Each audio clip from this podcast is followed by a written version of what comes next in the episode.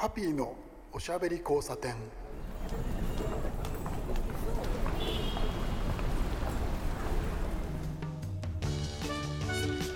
こんばんは。ハピーこと飯塚敦です。今夜も聞いてくださってありがとうございます。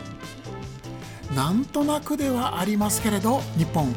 コロナ少し落ち着いてきましたよね。油断しちゃダメですよ。油断しちゃダメだとは思いますけれど少しずつ経済が回ったり人の流れが戻ってきたりしてるようで少しだけほっとしてでもねほっとしちゃいけないんだよ。あんまりほっとしちゃいけない、えー、でもですねやっぱりその人の気配があるっていうのは嬉しいものでで、えー、例えば土日なんかですね、えー、街を歩くとですねまあ人が出てます。あとは旅行に行く人が随分増えたという感覚が、え自分の中ではありまして。嬉しいことですよね。あの本当に僕もそうなんですけれど旅行に行くのすごく好きで、ね、旅に出るなんていうのはなかなか良いものでいろいろなその、えー、て言うんでしょうね体験をしたりとかいろいろな面白いもの美味しいものを食べたりして、えー、気持ちがですね緩んだりとかそういうのがありますけど、えー、先週だったかな、えー、信州の方に行きました、えー、およホテルって知ってます？およホテルっていうのはねあのホテルグループなんですけれどインドがね、えー、一番最初の根っこになったの。かな、えー、あのよくあるあのチェーンホテルみたいに同じ建物がいろいろな場所にあるというスタイルじゃなくって、えー、グループに入ってもらって、えー、およでやりましょうみたいなスタイルなんですけどそこのねあの信州に行ってきたんですけどすごく良かったんですよ。なんかあの山のなんというかあの小さなホテルという雰囲気のところでねおよプチホテル、えーえー、河南かな花に南って書くんですけど車山車山車山高原、えー、口が回ってないって話なんですけどね、うん、すごく楽しい思いしてきました、えー、皆さんは、えー、もちろん気をつけてなんですけれどそろそろ旅行とか行ってらっしゃいます、えー、本当に本当にあの気持ちがねあの、ちょっとほっとするような旅してみた方がいいんじゃないかなって思ってます。ハッピーのおしゃべり交差点。さてそんな感じでですね、えー、オープニングで、えー、旅の話が出たんですけど今日ですねあのお呼びしたゲスト、え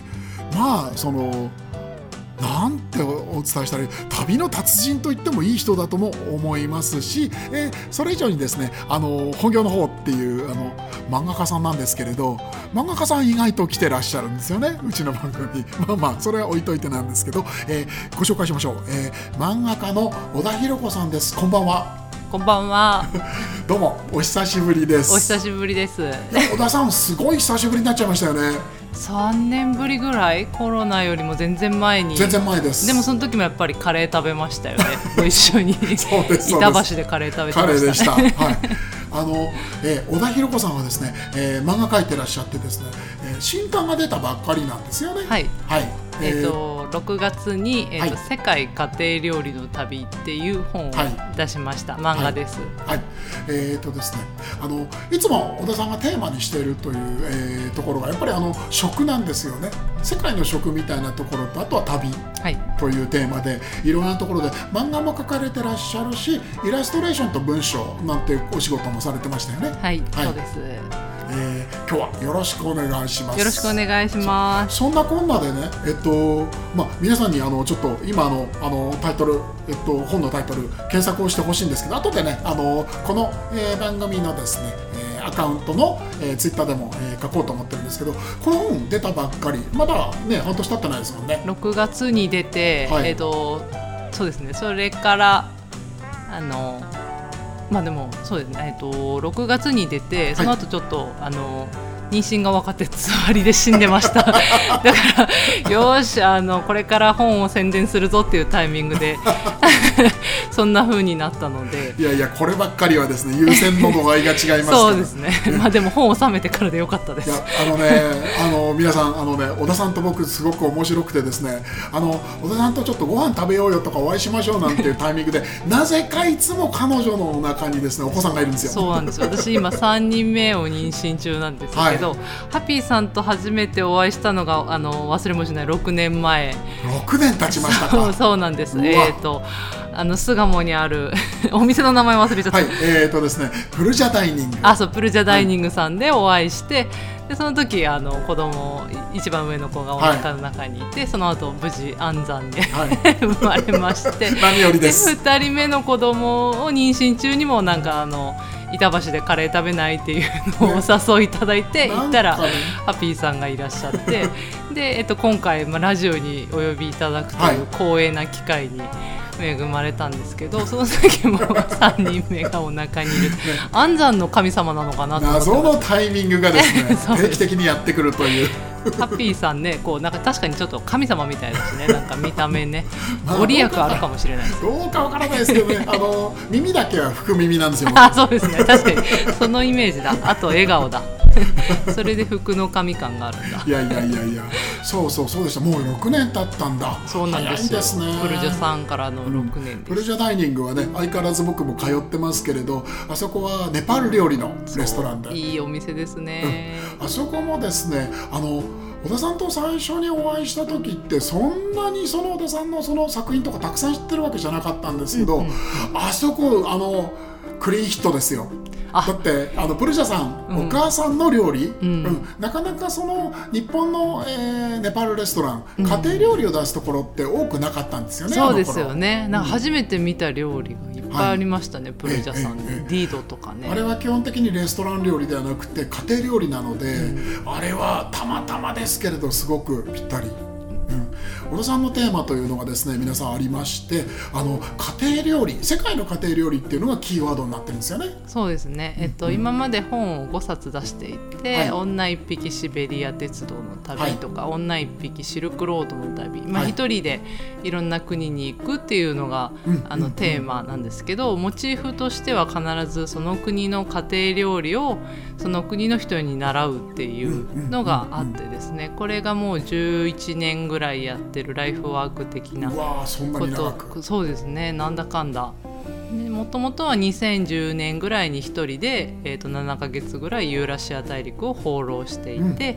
でその時に教えてもらった家庭料理を、まあ、フリーペーパーでこんな料理があったよとか あのいうのをやっていてでそこから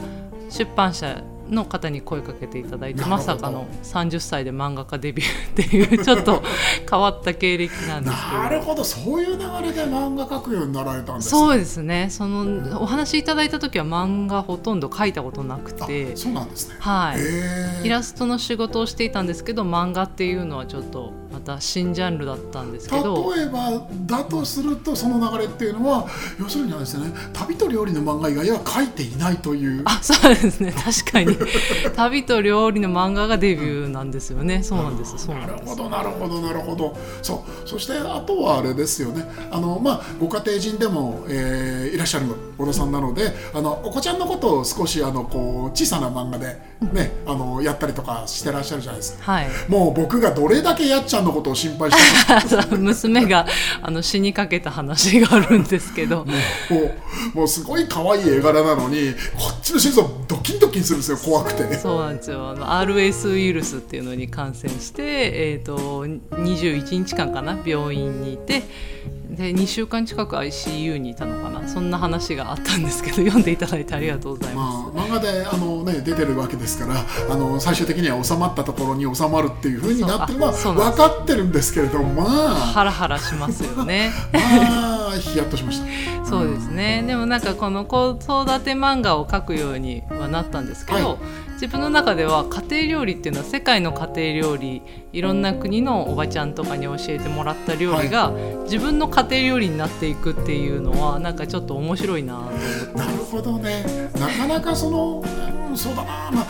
あの細く長くはあったと思うんですけれどそういう形でそのなんて言うんでしょう家庭料理が、うん、えーと、横に普及していくっていうのはちょっと考えられなかったですよね時代的に。そうそうですね確かに、うん、昔はそういうのはなかったはずですし特に日本っていうのはその、えー、陸続きの国境があるわけじゃないですから、うん、なかなかそういう形でその、えー、土着の料理が伝わるってことは少ないですよね。そうですね。やっぱ海経由ポルトガルから来たとか、はい、インドから来たみたいなの多いですですけど、やっぱり大陸のこの国境を接しているところからこうなんだろうなあの全然あの似たような料理がなんかこう伝わっていくっていう感じのダイナミズムはやっぱり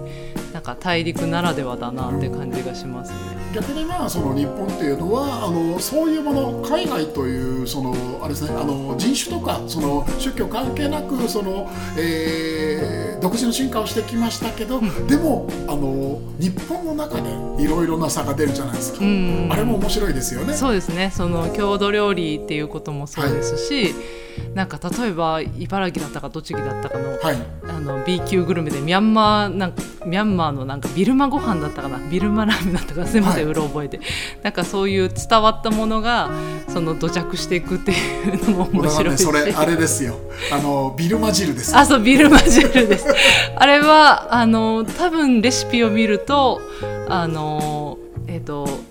あれですね。あのねあれはね出てこモヒンガーか、うん、モヒンガーっぽくはあるんですけどちょっとニュアンスが違うんですよねそうですね。やっぱり手に入らない材料を、まあ、代用されたりとかしてまた別の料理になってるんですけどああいう土着感も面白いあ面白いし、うん、家庭料理ってやっぱりそういうのを受け入れられる度量があるじゃないですか。すね。うん、例えばフランス料理をなんか伝統的なきちっとしたものを伝えていくっていうのも一つの仕事だと思うんですけど、はい、なんかこうどこか別の場所に行った時にこうアレンジされてってそれもこう家庭料理としてなんか入っていくというかなんか懐の深さがすごい好きですね。そうそうですねそれを面白がれるっていうのは素敵だなと思いますね。ぐだぐだですけどね本当に。フランス料理の話が出ましたけれど意外と皆さんに意識してないのはレストラン料理と家庭料理の差っていうものですよね。そうですね、うん、そうそう。そうなんですよ。フランス料理だったら例えばその皆さんフランス料理って聞いてそのポンと,、えっと浮かぶのって多分その日本だったら、うん、あのシェーイノだったりとかそのいわゆるそのあれですよね。あのなんて言うんでしょう。アトリエだったりとか、うん、そういうような雰囲気のすごいところで食べるコース料理っていうイメージがあると思うんですけど。そうですね。まあ、フランスってことじゃなくてヨーロッパ全土でいうと基本煮込み料理じゃないですか。そうですね。確かに、ね、ポトフとかね、うん、でそういう差っていうのはあのあるんですけれど意外とその皆さんが認識してない家庭料理とレストラン料理っていうのをちょっとこう線引いて考えたりとか家庭料理作ってる時にその国のこうなんでしょうあのレストラン料理どうなってるんだろうっていう興味を持ったりとかその逆だったりとかってきっと面白いと思うんですよね。そうですねなんかこの旅行に行く前に料理をテーマにしようと思って、はい、でもなんかその時に家庭料理っていうキーワードが浮かんだのは、はい、日本で言ったらお寿司とかもちろん芸術の領域お蕎麦とか、はい、天ぷらとかも本当職人さんの領域の料理ももちろん美味しいんだけど私はどっちかっていうと餃子とかラーメンとか。なんかカレーとかもう それは日本の料理なのかって感じなんですけど日本の料理です。よね。なんかそういうあの日常的なものにやっぱ惹かれるなと思って、はい、それで家庭料理っていうテーマにしたんですけど、すごく良かったなって思うのはあの現地に行って言葉が全然通じない、はい、例えばウズベキスタンに行ってタジク人のおばちゃんに料理を習うみたいな。ウズベクはタジキスタンは言葉ウルドゥー語？えっ、とねう、えっと、ウズベク語なんですけどそのおばちゃんはタジク語を喋ってたんですよ。タジク人の多いエリア完全にわからないそう全然わかんないです。だからあっちもタジク語しか喋れないしこっちは日本語しか喋ってないし、どうせ英語で喋ってもあっちはわかんないので、はい、もうこっちも日本語で喋ってるんですけど でもなんか一緒に料理してまあ、あ今羊の肉入れたなとか 今クミン入れたなとかっていうのを見ながら一緒に料理していくとなんか言葉は分かんないのになんかこう食べてる頃には結構打ち解けてなんかこう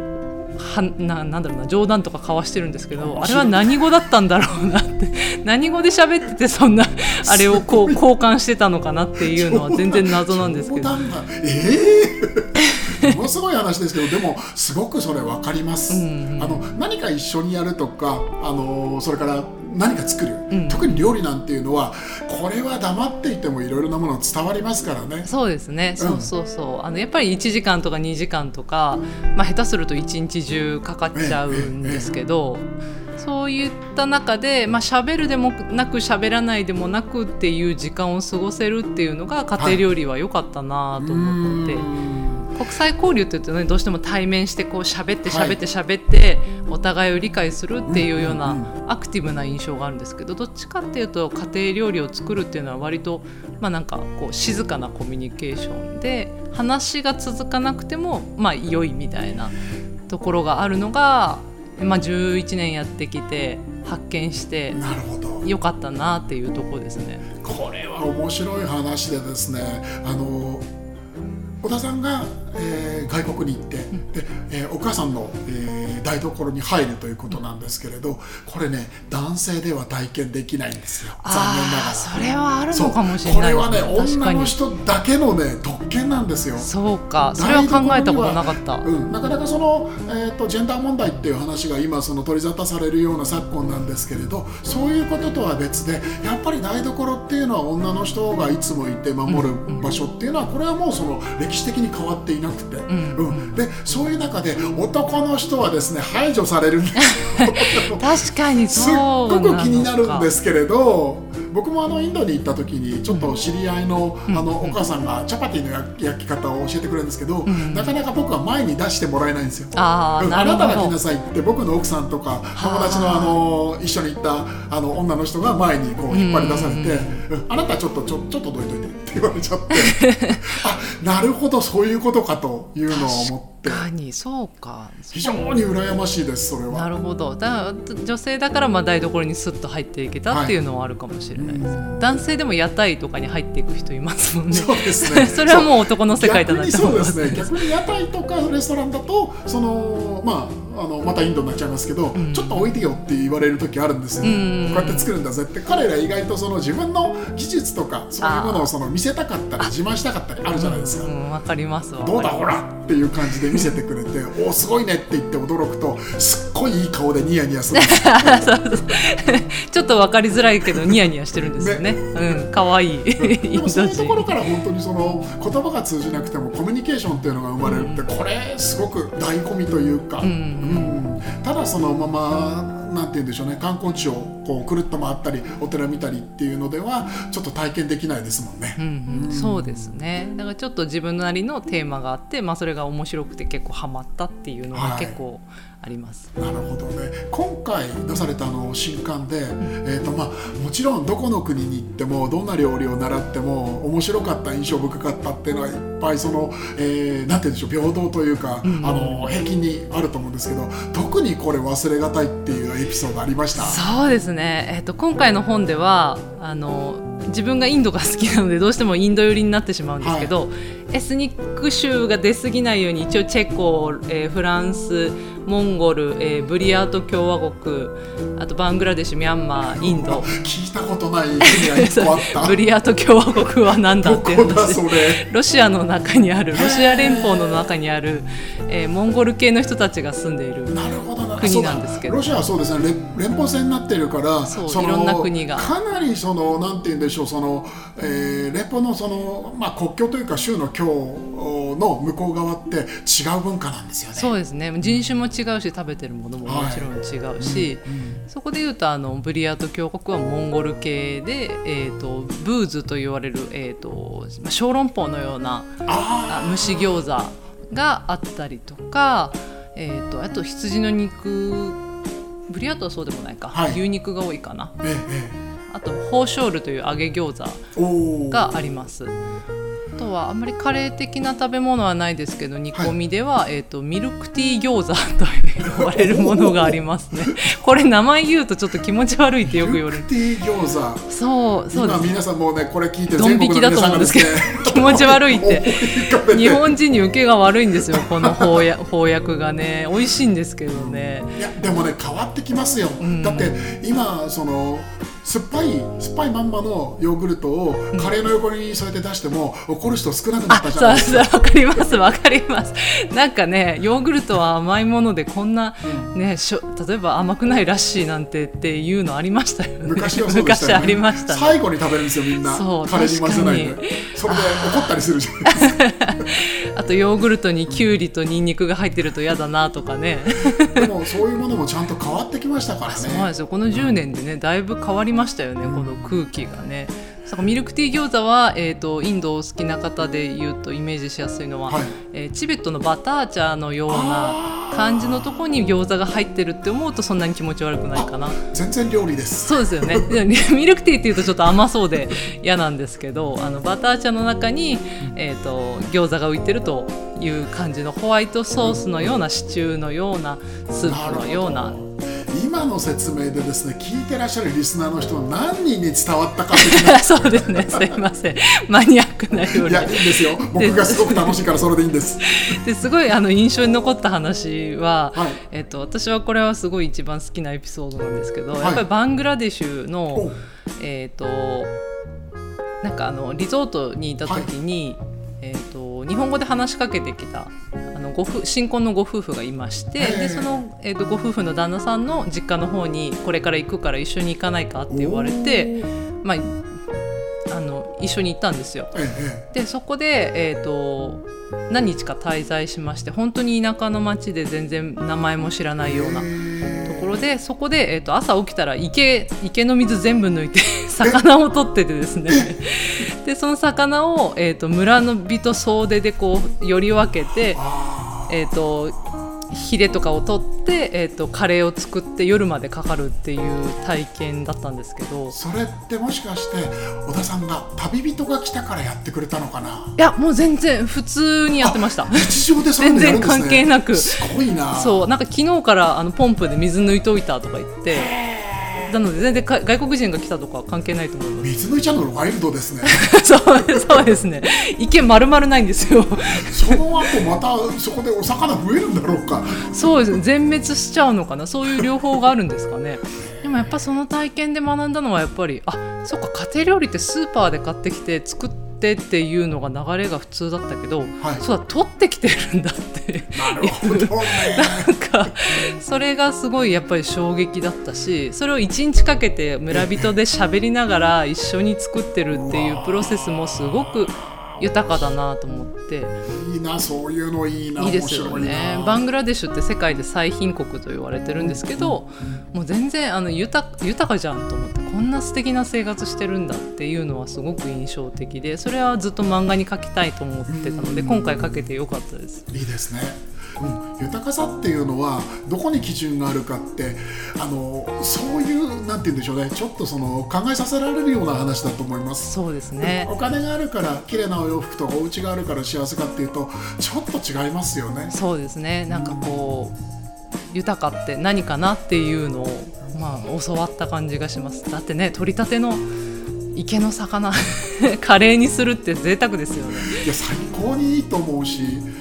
なかなかでもそういうものをその体験できる人って多くないと思うんですけどそこら辺はだからそのなんだろうその普通の人という言い方はちょっと間違いになっちゃいますけどあえてなんですけれどその旅人さんたちっていうのはそういう力を持ってる人が多い気がするんですよ。あそうですね。よくそういう体験できるなっていう体験してる人いますよね。多分リスナーさんは今ですね小田さんの話を聞いててそのご夫婦に声をかけられてそのままついていっちゃうってありえないっていうところからスタートだと思あそうですよね。そうそうそう。そこはね私もどうかと思います。そこがね分かれ道だと思うんですよ。いやでもああんまりあの 無茶なことはしないでくださいね。そのご夫婦は本当にあの、ね、新婚のご夫婦で奥さんがいらっしゃったから、それは嘘じゃないだろうなって思ってそうなんですよね。そこら辺もだからその、えー、旅のその積み重ねというか、うん、経験があるから判断が作っていくと、あるじゃないですか。そこですよね。そういうものでその自分の感覚の中にたくさん引き出しを持っているからここは OK だろうとかあこういう場合ダメダメとかっていう 信号が。そうですね。でも失敗もしてますよ。話しかけられてついてってココナッツ38個壊された話とか。それ面白 それはまたどこかで書きます いやいやいやでもちょっとですねこのこの小田さんの今の話を聞いただけでもですね新刊絶対これちょっと読まないとって思った人多いと思うんですけど 普通にあれですよね販売になってるわけです普通に本屋さんに全然、あの並んでると思います、いやいやいや面白い話多いな。あの言うんでしょ。うそういうスタイルの旅を、えー、まあ、10年以上続けてらっしゃって。で、えっと、お子さんが、えー、まだ小さいですよね、うん、でお一人またあの増えるというお話で。で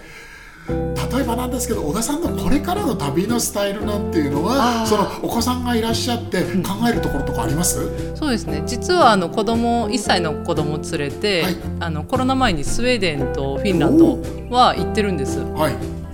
で、えーと、その時感じたのはやっぱり子供を連れてると見える世界がまた違くてですねあなるほどそう一人で行った時の、えーと、スウェーデンとまた子供連れのスウェーデンでは全然違う世界が見えてすごくあのあ、まあ、福祉やっぱり福祉が素晴らしい国だなというところを感じて新しい発見があったりとかしましたね。だからあとはもう一つは子供にこんなに美しい例えば北欧の夏の景色私が見たものを一緒に見て、まあ、どこか心の片隅になんかこの風景があったらいいなっていうのがあってもちろん忘れちゃってますけど1歳なので1歳の時の話なので忘れてますが今でもやっぱりスウェーデンは君は行ったことがあってこういう景色でこういうものを食べてる人たちなんだよっていう話はやっぱりこう聞きやすいですよね。なんかあ行ったことあるんだ。自分に関わりのあるところなんだまあ、あと普段から結構家庭料理で出しているのもあってこれがヤンソンさんの誘惑っていう料理だよとか。これザリ 小田さんち羨ましい。小田さんちの子になりたいわ。でも子供受けは悪いんですけど。確かに確かに。そうかもしれない。そうなんですよ。お前んちの母ちゃんプロフとか作ってんのかよ。プロフとカレーが同じぐらいの立ち位置ですからね。我が家では。すごいな。もう分からない世界になってきましたけど。でもそうですね。あのお子さんがその体験したっていうのはその、えー、忘れてしまったとしても体験っていうのはその絶対的なものとして残るから、うん、そのそこに興味を持つきっかけになりますよね。そうですねあの自分が行ったことあるんだっていうのはやっぱり一つの大きなきっかけかなと思ってます。でそのきっかけっていうのを一つ持ってるだけでその、えー、お子さんのその子供のその人間の何て言うんでしょうその興味のあり方だったりとか、その自分のルーツ探しだったりとか何て言うんでしょう割と大きく人生に影響してくるんじゃないかなって僕は思うんですよね。そうかもしれないですね人生の本当に最初の方に触れた文化とか、そういったものが、まあ、大人になってからこう芽吹いたりするのかなというのは思ったりします。まあ、あとは単純にねやっぱり美しい国だから見てほしくて私はもうインドがもう世界一美しい国だと思ってるんですけどあの美しい国はやっぱり子供と一緒に見たいなと思います。うんそうですねそういうものでその当たり前ですけれどその親からの影響という話で、えー、子供っていうのはその育っていったりとかあの知識を広げる方向が決まったりとかしますけれど、うん、いいものをあげたいですもんね。そうですね、うんもちろんこの自分の子供だけじゃなくて、はい、まあ、漫画っていう、まあ、子供も結構読みやすい手段なのでなんか私の漫画を読んだ人が、はい、なんかえ例えばまあ、アメリカとかはよくテレビで見てるから、はい、なんか様子がよくわかるけど「えロシア?」とか なんか「えチェコ?」とかなんかいろんな国があってそれこそ英語が通じない国も山ほどあってっていうのをなんかちっちゃい頃から知ってたら面白いなと思って面白いですよねなるほどねそうあのそうだからいろいろな旅のスタイルはありますけれどお子さんができちゃった旅やめなきゃなんていう人もたまにいますけど、うん、もったいないですよね。こんなやり方もあるわけですから。そうですね、うんうん、ハッピーのおしゃべり交差点。はい、えー、そういうことでですねエンディングになりましたけれど。どうも長々ありがとうございます。長々じゃ全然ないですよね。そうですね。まだ全然ネタはありましたね。本当にですねもう小田さんとお話をすると本当に面白くて僕本当に何と言うんでしょう本当にが続いちゃうんですけれどもうこっちもこっちで喋りたいことがもう山ほど出てきちゃって 頭がピクピクしてきちゃうんですけどそうは言いながら時間になっちゃいましたんでその前に連載、うん、もうすぐ。はい連載は結構もうちらほら始まってるかな、家庭料理。で世界一周。家庭料理で世界一周です。これはもうすぐこれはもうあの新聞各地の新聞に載り始めてるみたいなのでもしかしたら北海道のもの。でもご覧になっていらっしゃるかもしれません、はい、えー、小田さん今日はお付き合いいただいてありがとうございました。はいありがとうございました。楽しかったです。さてそろそろいい時間になっちゃいましたね。いつも通りちょっとたくさんおしゃべりしちゃいましたけれど皆さんもそろそろお休みになってくださいお相手はハッピーこと飯塚敦でした。おやすみなさい